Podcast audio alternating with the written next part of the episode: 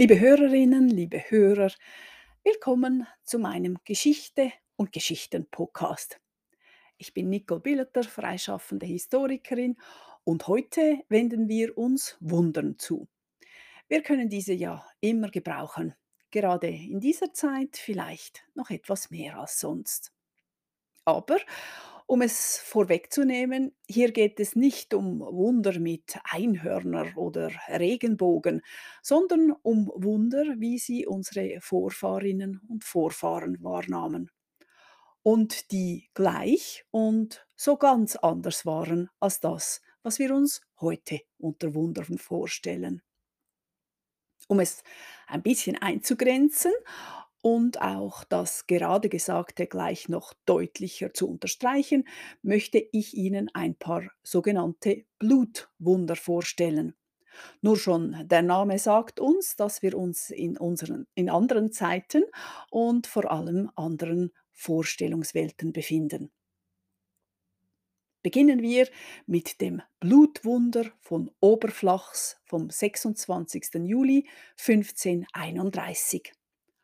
Oberflachs liegt im heutigen Kanton Aargau. Damals war es bernisches Gebiet.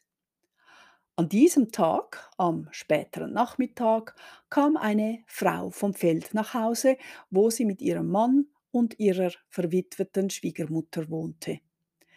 Sie hatte auf dem Feld gearbeitet, wollte nun aber das Nachtessen rüsten, weshalb sie eben etwas früher heimging. Als sie nun die Schweine tränken wollte, sah sie, dass aus dem steinharten Boden plötzlich Blut emporschoss, wie aus einer aufgeplatzten Ader. Hinter und vor ihr sprudelte das Rot plötzlich. Es floss auch aus einem Wassertrog. Die übrigens stets namenlos gebliebene, rannte ins Haus, in dem sie ebenfalls Blut vorfand. Es lief aus dem Boden. Sie schrie um Hilfe und zahlreiche Nachbarinnen und Nachbarn kamen herbeigerannt. Sie alle bezeugten, dass auch sie das Blut gesehen hätten. Offenbar waren unsere Vorfahren aber hart im Nehmen. Denn wir erfahren in dem Bericht nun nur, dass die Familie sich dann zum Nachtessen draußen hinsetzte. Sie sah aber auch dann wieder Blut aus dem Boden. Danach wird beschrieben, dass in der folgenden Nacht ein extremes Gewitter mit Donner, Blitz und Regen folgte. Ein solches heftiges Unwetter hatte damals nie jemand zuvor schon erlebt. Schön ist, dass wir nun berichtet bekommen, wie sich eine solche Begebenheit danach weiter verbreitete.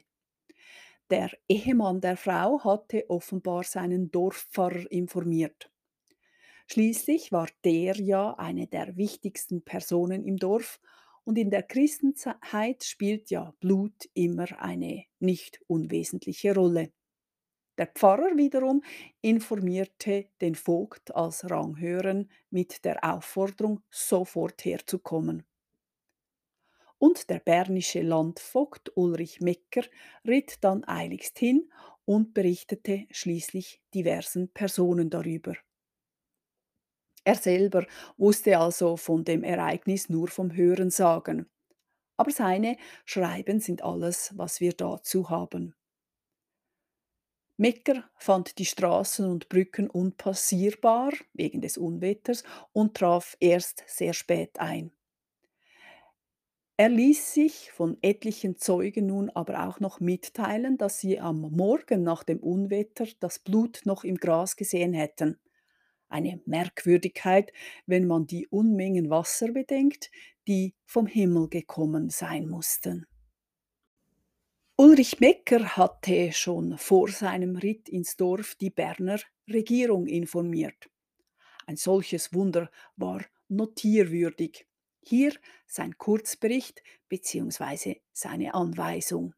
Zitat 1531, 31. Juli. Ein Wunderzeichen von Vogt von Schenkenberg geschrieben.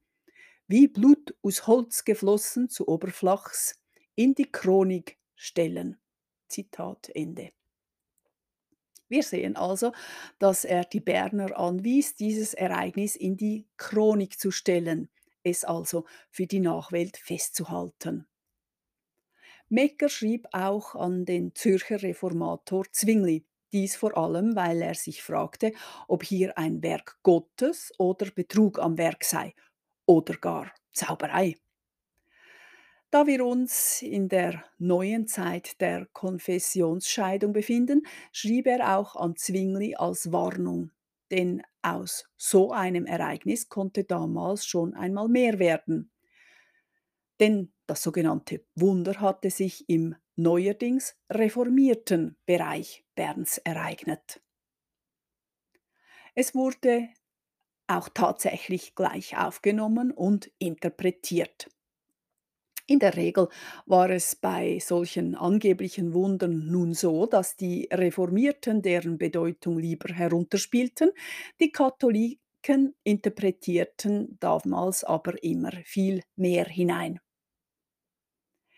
Wichtig ist, dass damals niemand daran zweifelte, dass es sich bei der roten Flüssigkeit tatsächlich um Blut gehandelt habe.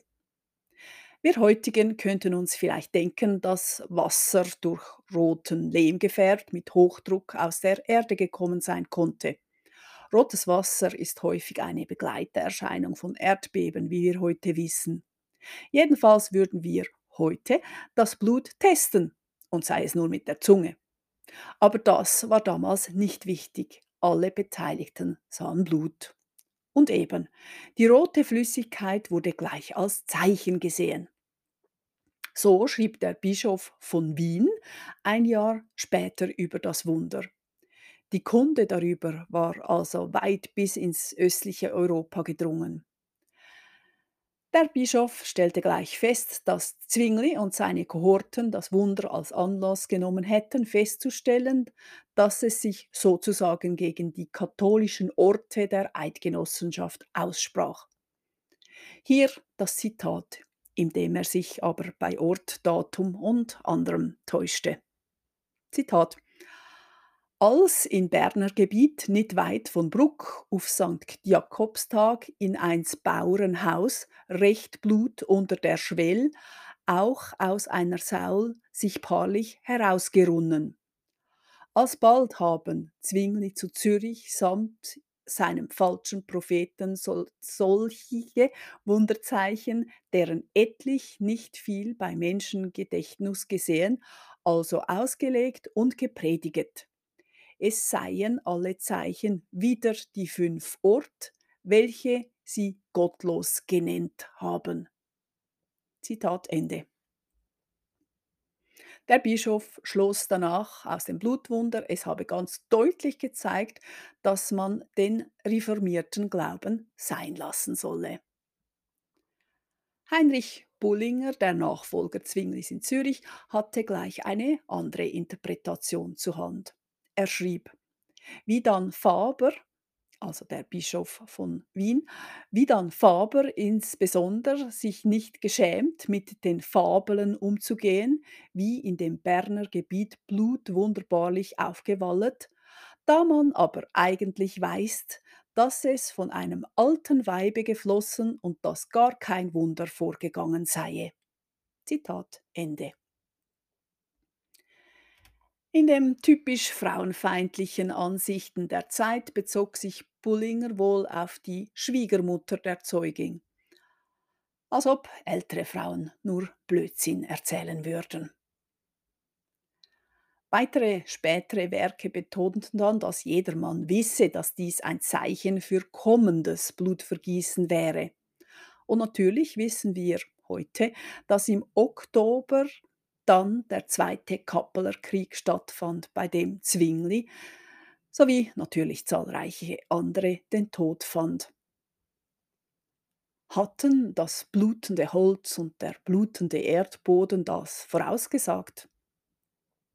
Diese Zeichengläubigkeit war jedenfalls stark verwurzelt und 1531 hatte viele von diesen Ereignissen zu bieten. Da hatte zunächst im Februar ein Erdbeben stattgefunden, dies in Lissabon. Im April habe es in Rom drei Tage lang nicht hell werden wollen und danach habe es zwei Tage lang Blut geregnet. Am Fronleichnamstag 1531 habe es auch im schweizerischen Wil Blut geregnet. Auch verschiedene Mineralquellen der Eidgenossenschaft waren plötzlich blutrot. Und eine Woche nur vor dem Blutwunder von Oberflachs war in Baden Blut aus dem Boden geschossen. Heute würden wir die geologischen Bewandtnisse untersuchen. Aber eben, die frühe Neuzeit war eine, die an Zeichen und Wunder glaubte.